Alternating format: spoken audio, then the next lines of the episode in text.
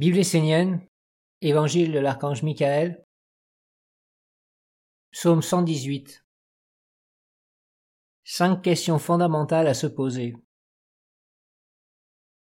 Bien souvent, les hommes se demandent pourquoi ils n'arrivent pas à vivre et à réaliser leurs souhaits. Ils baissent alors les bras et se désespèrent. Je vous donne cette clé à méditer. Peut-être êtes-vous mort tout en appelant la vie. Comment la vie pourrait-elle venir dans quelque chose de mort?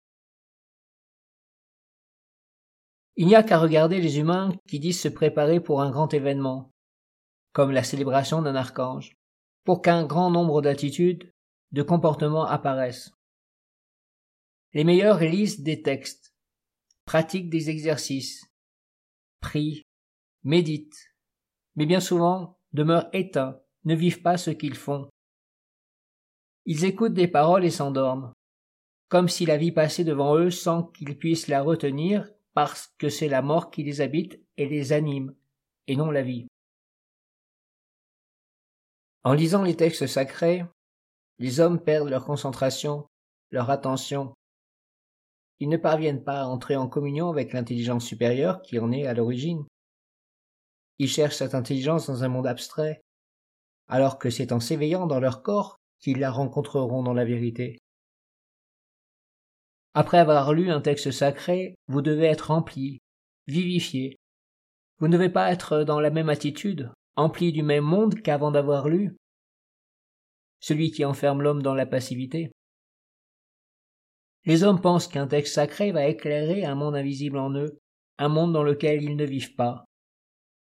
D'un certain point de vue, cela est vrai, mais il faut chercher à être rassasié et à toucher le plan physique car c'est pour que l'homme réalise dans le monde physique que ces textes ont été transmis. Les hommes ne parviennent pas à réaliser ce qu'ils souhaitent parce qu'ils n'arrivent pas à donner un corps à la lumière supérieure, à la contenir et à la rendre vivante en eux. Ils se conduisent comme des passants, comme si la vie était un spectacle à contempler sans y participer, sans s'y engager, sans s'impliquer. Pourtant, c'est en réalisant la vie dans votre vie que vous gagnerez la vie plus grande.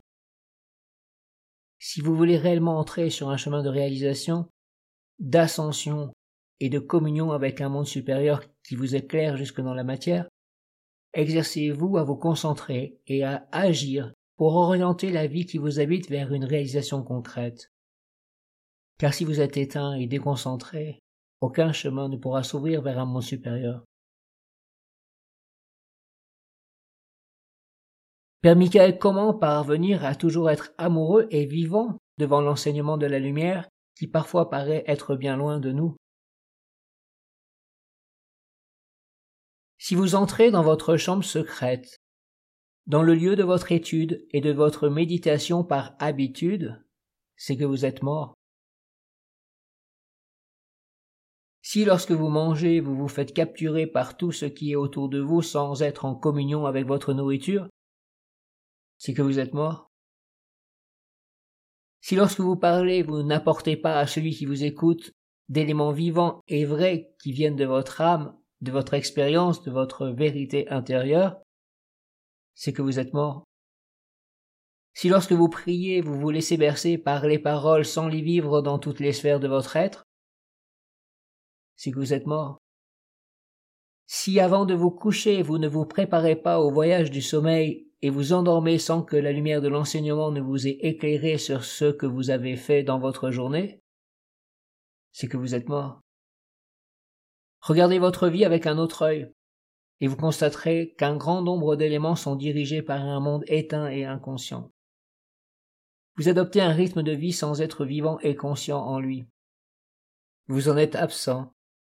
Vous regardez ce rythme de vie se dérouler devant vous, sans rien comprendre, sans rien diriger à partir de votre propre centre, de votre âme.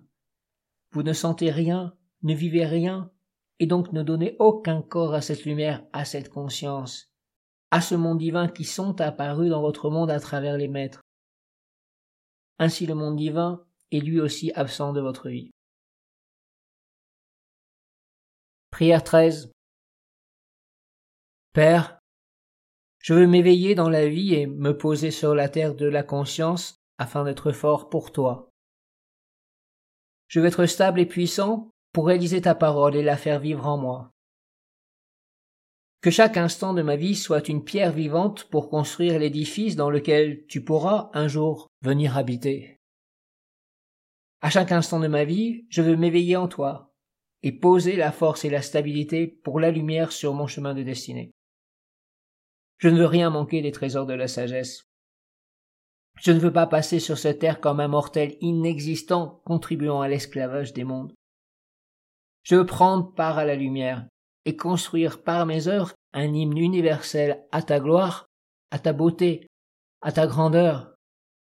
Père, que ta flamme me parle et m'inspire, qu'elle me conduise vers ton royaume, que je le vive en moi pour te célébrer.